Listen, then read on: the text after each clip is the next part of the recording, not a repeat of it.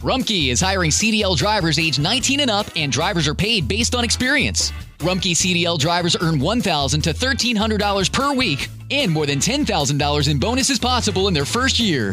Rumkey drivers are home daily, work in a recession resistant industry, receive great benefits and performance incentives. Start a lucrative career and apply now at rumkeycareers.com. Equal opportunity employer restrictions apply. How did we become Central Ohio's most trusted team of orthopedic experts? We focus on what matters most our patients. At Orthopedic One, we know we're only at our best when we're helping you get better. And every day, your commitment to overcoming pain and injury inspires and moves us. That's why we bring our best every day to earn your trust. Find a physician near you at orthopedic1.com. ¿Qué ocurrió entre el nacimiento de Jesús y su bautismo? Es interesante preguntar en primer lugar por qué hay cuatro evangelios. Parecería que todo lo que haría falta sería que nos dieran un recuento de la vida de Cristo en el Nuevo Testamento, una descripción biográfica de su persona y de su obra, y sin embargo le agradó a Dios darnos cuatro recuentos de la vida y el ministerio de Cristo.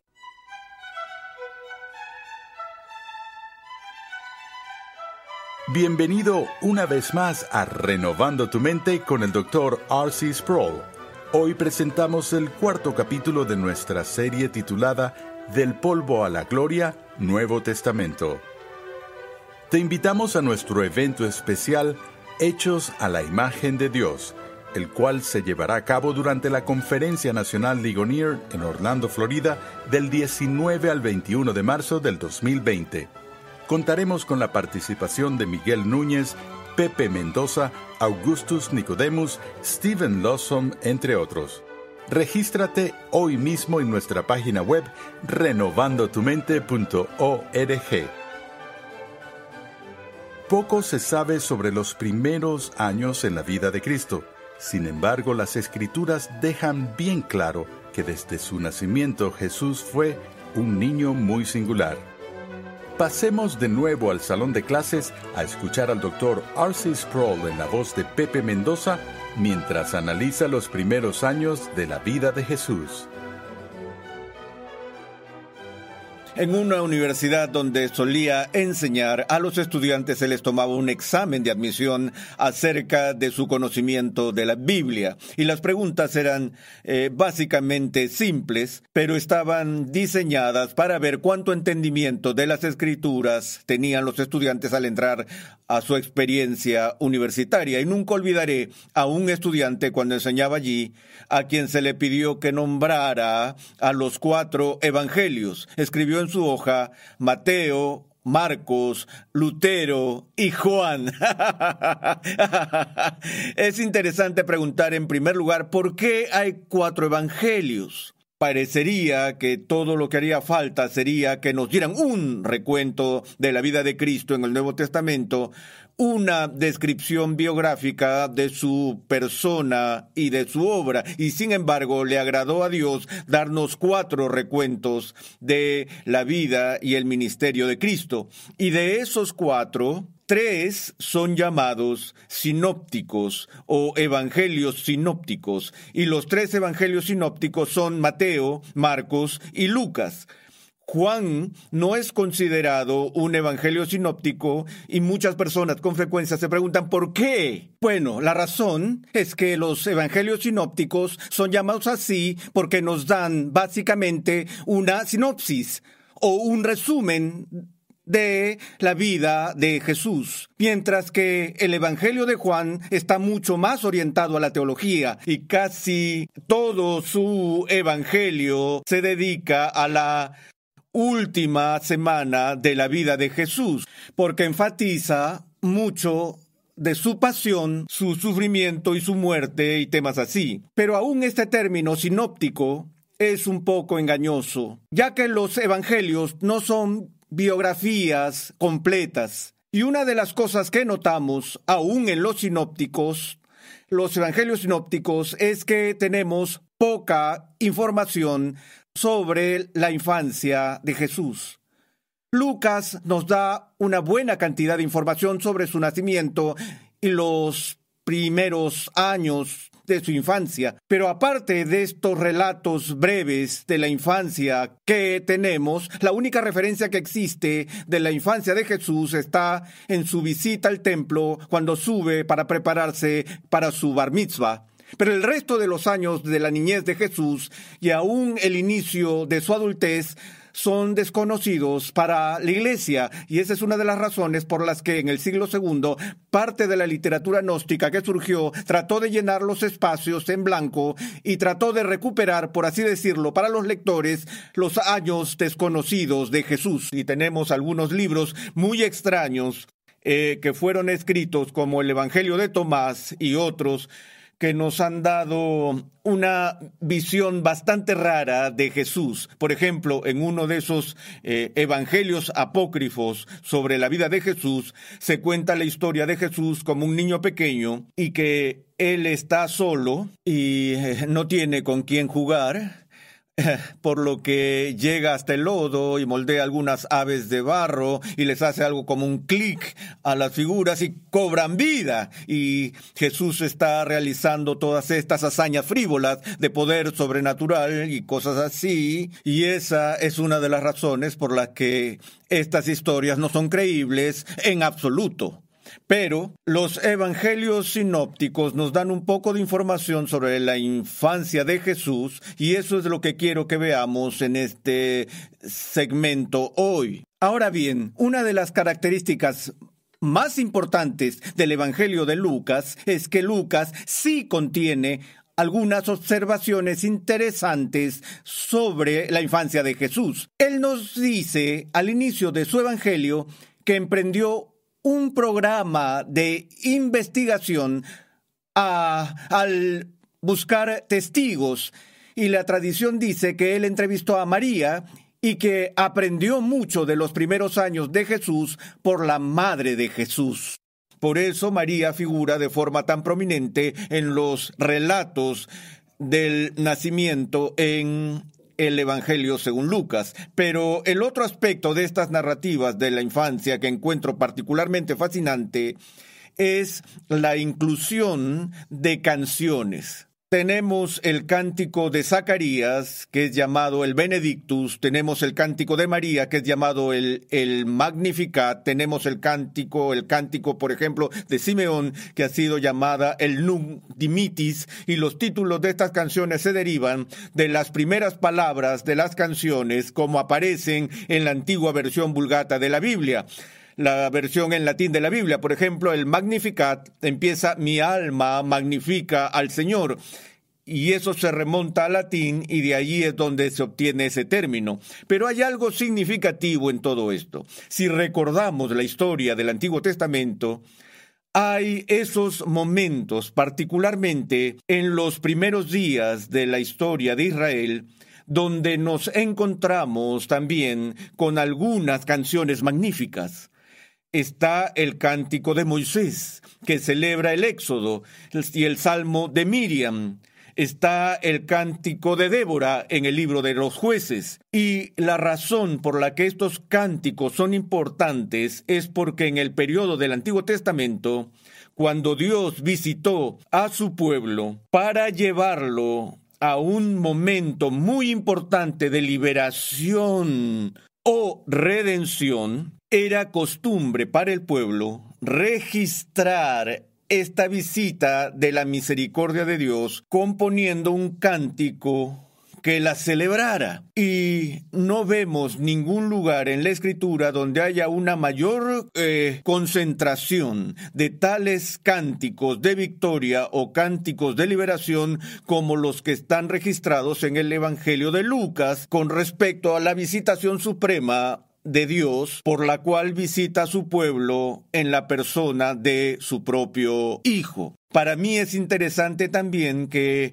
eh, en el libro de Apocalipsis, si lo vemos en términos del futuro del pueblo de Dios, se da la promesa de que en ese día Dios dará a su pueblo un nuevo cántico. Y una vez más, la importancia de esto es que ese cántico celebrará la victoria final de Dios y su acto definitivo de liberación. Bueno, tomemos un momento para ver eh, un poco de esto tal como está registrado en el Nuevo Testamento. Eh, en primer lugar, eh, brevemente, el cántico de María el Magnificat. Solía enseñar un estudio bíblico sobre el libro de Lucas para mujeres, porque el Evangelio de Lucas es llamado el diario del hogar de las damas de la Biblia, por la sencilla razón de que tenemos un registro en el Evangelio de Lucas de más encuentros entre Jesús y mujeres de lo que encontramos en el resto de los evangelios juntos. Y eh, solía decir a las mujeres que estaban presentes en ese estudio de Lucas, que les recomendaba encarecidamente y les instaba a memorizar el Magnificat, porque es un cántico de alabanza tan fantástico que básicamente deberíamos poder recitarlo sin titubear. Pero vamos a verlo brevemente, el cántico de María. Mi alma engrandece al Señor, y mi espíritu se regocija en Dios mi Salvador porque ha mirado la humilde condición de esta su sierva. Pues he aquí, desde ahora en adelante, todas las generaciones me tendrán por bienaventurada. Eh, si encontrase un paralelo en el Nuevo Testamento con el tema encontrado con frecuencia en los cuentos populares de la civilización occidental lo encontraríamos aquí mismo. Ahora, no me malinterpreten, no pretendo sugerir que la narrativa aquí es un cuento de hadas, pero uno de los grandes temas de cuentos como Cenicienta es eh, la historia de una joven que siendo campesina es desechada, que es rechazada por sus pares y la hacen a un lado sin otorgarle ninguna posición de ningún tipo.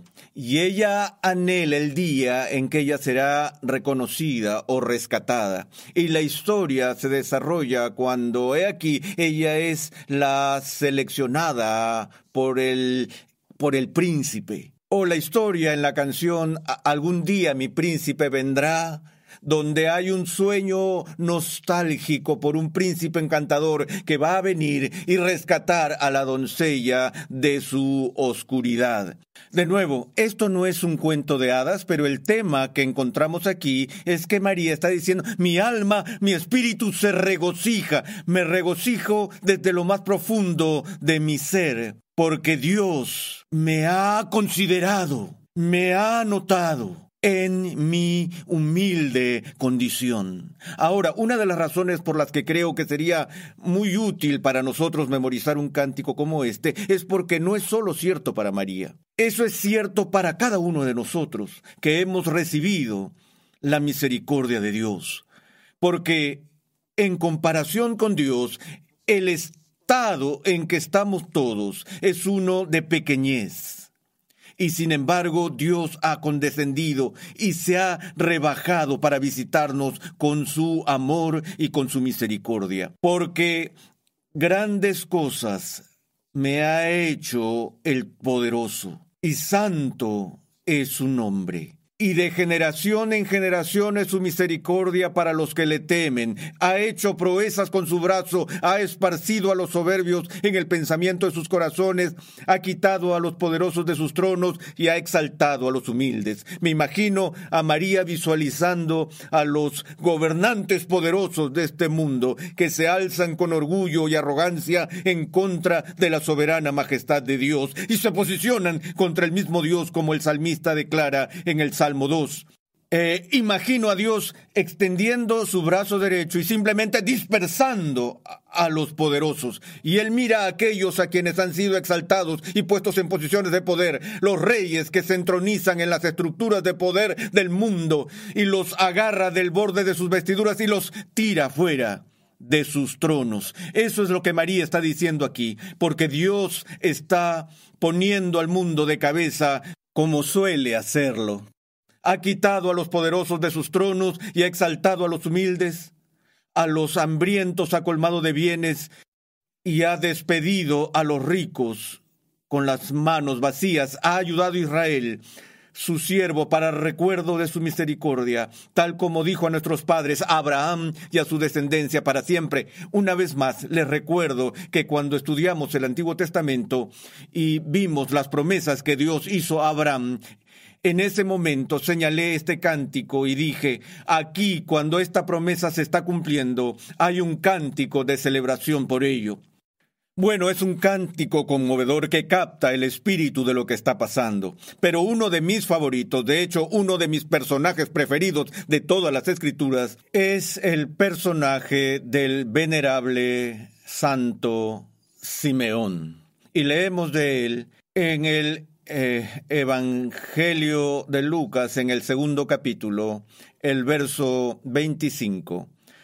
Había en Jerusalén un hombre que se llamaba Simeón, y este hombre justo y piadoso esperaba la consolación de Israel. Ahora, el término consuelo de Israel era un título mesiánico uno de los muchos ricos títulos que se atribuyeron al Mesías que Dios había de enviar, y el Mesías mismo sería el que iba a consolar a su pueblo. ¿Recuerdan el pronunciamiento profético de Isaías? Consuelen, consuelen a mi pueblo, dice el Señor. Bien, cuando Simeón recibe la noticia del Espíritu Santo de que no morirá hasta que él contemple con sus propios ojos al ungido del Señor o al Mesías del Señor, él está buscando a la persona que es en sí misma la consolación de Israel. Así que se nos dice, y este hombre justo y piadoso, eh, esperaba la consolación de Israel y el Espíritu Santo estaba sobre él. Y por el Espíritu Santo se le había revelado que no vería la muerte sin antes ver al Cristo del Señor. Movido por el Espíritu fue al templo y cuando los padres del niño Jesús le trajeron para cumplir por él el rito de la ley, él tomó al niño en sus brazos y bendijo a Dios y dijo, Ahora, Señor, permite que tu siervo se vaya en paz. El nunc dimitis, ahora, permite que me vaya. Jesús es llevado al templo de acuerdo con la ley del Antiguo Testamento. Se nos dice que se cumplieron ocho días para la circuncisión del niño y se le puso nombre, y después que los días de la purificación de María terminaron, ellos llevaron a Jesús a Jerusalén para presentarlo al Señor. Según la ley requería que el primer hijo fuera dedicado a Dios.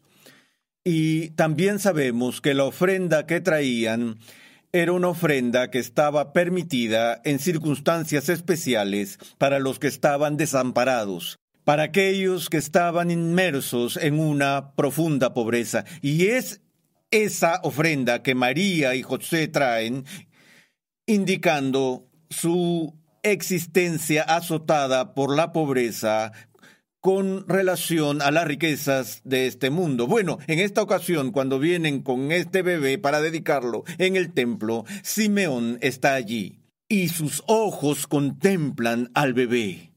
Y cuando ve al bebé dice, ahora, Señor, permite que tu siervo se vaya en paz. No necesito quedarme por acá para ver a este niño crecer y cumplir todas las tareas y la misión que tú has puesto sobre él en su papel como Mesías. Solo con verlo en su infancia es suficiente. Estoy satisfecho. Llévame a casa. Permite que pueda partir en paz porque mis ojos han visto tu salvación, la cual has preparado en presencia de todos los pueblos, luz de revelación a los gentiles y gloria, gloria de tu pueblo Israel. Y luego leemos que José y José y su madre es decir, la madre de Jesús, se maravillaron de estas cosas que se decían de él. Y Simeón los bendijo y dijo a María su madre, He aquí, este niño ha sido puesto para caída y el levantamiento de muchos en Israel, y para ser señal de contradicción, y una espada traspasará aún tu propia alma, a fin de que sean revelados los pensamientos de muchos corazones.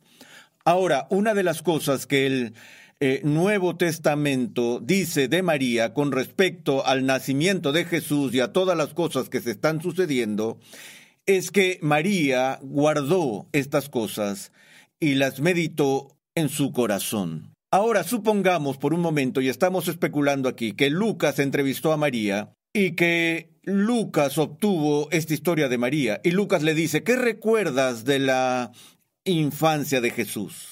Y puedo ir a María diciendo a Lucas, bueno, una cosa que nunca olvidaré es cuando lo llevamos al templo y este profeta estaba allí. Y él cantó este cántico y luego nos bendijo y nos predijo que mi bebé sería una señal para caída y levantamiento de muchos y que una espada atravesaría mi alma. No pude conseguir sacar eso de mi mente y luego recuerdo el día en que estuve al pie de la cruz y vi a un soldado tomar una lanza y penetrar el cuerpo de mi hijo. Lo sentí en mi alma. Es decir, estoy suponiendo, pero no puedo imaginar que ella no se haya acordado de esta profecía cuando estaba a los pies de la cruz. Luego leemos de la historia al mismo tiempo de la profetisa Ana, quien también recibió a los padres de Jesús e hizo predicciones.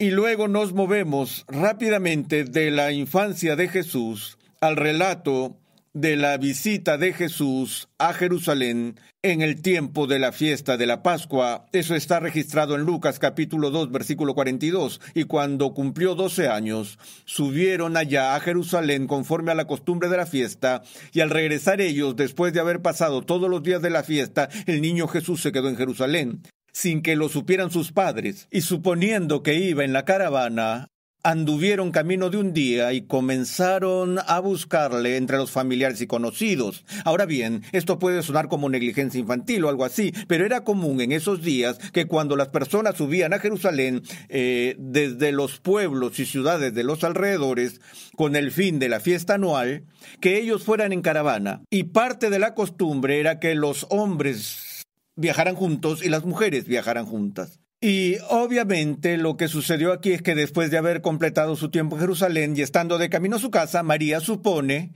que Jesús estaba con José y José asumió, ya que no lo vio, que él debería estar con su madre. Y ambas suposiciones eran erróneas, y después de haber hecho un día entero de viaje, descubrieron que habían dejado a su hijo de 12 años en Jerusalén, por lo que se llenaron de pánico y preocupación y leemos aquí que al no hallarle, volvieron a Jerusalén buscándole. Y aconteció que después de tres días, se imaginan tener a su hijo desaparecido por tres días. Después de tres días le hallaron en el templo, sentado en medio de los maestros, escuchándolos y haciéndoles preguntas. Y todos los que le oían estaban asombrados de su entendimiento y de sus respuestas. Ellos estaban sorprendidos de este niño prodigio. Bueno, cuando los padres de Jesús lo vieron, se sorprendieron, y su madre le dijo, Hijo, ¿por qué nos has tratado de esta manera? Recuerden ahora que el Nuevo Testamento deja claro que Jesús vivió sin pecado, y aquí su madre, quien obviamente había estado criando un hijo ideal por 12 años, ahora está fuera de sí y hay un poco de crítica velada o acusación cuando dice, ¿por qué nos has tratado de esta manera? Mira, tu padre y yo te hemos estado buscando llenos de angustia. Entonces él les dijo, ¿por qué me buscabais? ¿Acaso no sabíais que me era necesario estar en la casa de mi padre? Pero ellos no entendieron las palabras que les había dicho. Este incidente de la vida de Jesús no fue escrito en la semblanza biográfica de Jesús sin, sin razón alguna, pero hay una especie de presagio que prepara al lector a comprender algo del impulso de la vida de este hombre. Que desde el momento en que tenía 12 años, él tenía cierto entendimiento, cierto sentido de destino, cierta comprensión de que tenía una misión que cumplir en obediencia a su Padre en el cielo. ¿No entienden que el templo es donde me corresponde estar? Debo estar en los asuntos de mi Padre. Y el resto de los evangelios sinópticos despliegan el cumplimiento de Jesús de esos asuntos.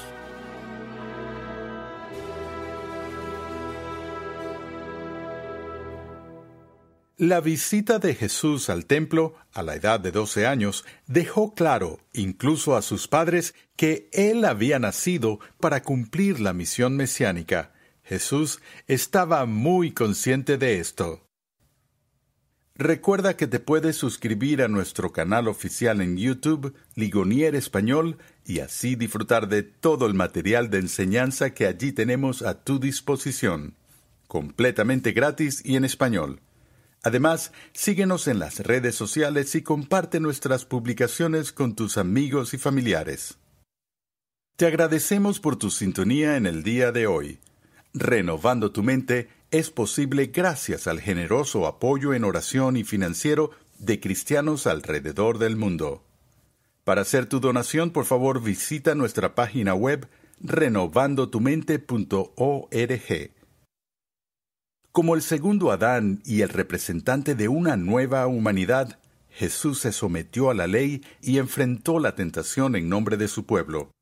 En nuestro próximo episodio, R.C. Sproul explica cómo Cristo confió en la palabra de Dios y la cumplió por nosotros.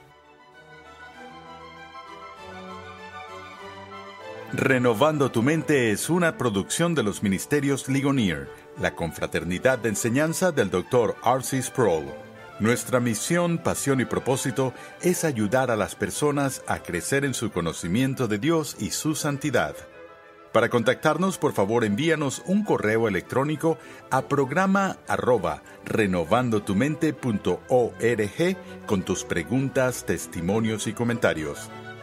También te invitamos a visitar nuestra página web renovandotumente.org, donde podrás descargar gratuitamente la guía de estudio de la serie de hoy y además encontrarás una amplia variedad de recursos tales como clases, artículos y contenido multimedia con la finalidad de cumplir con nuestra misión de proclamar, enseñar y defender la santidad de Dios en toda su plenitud a tantas personas como sea posible. Te invitamos a sintonizarnos nuevamente en esta misma emisora y en este mismo horario y a unirte a nuestra comunidad virtual en las redes sociales.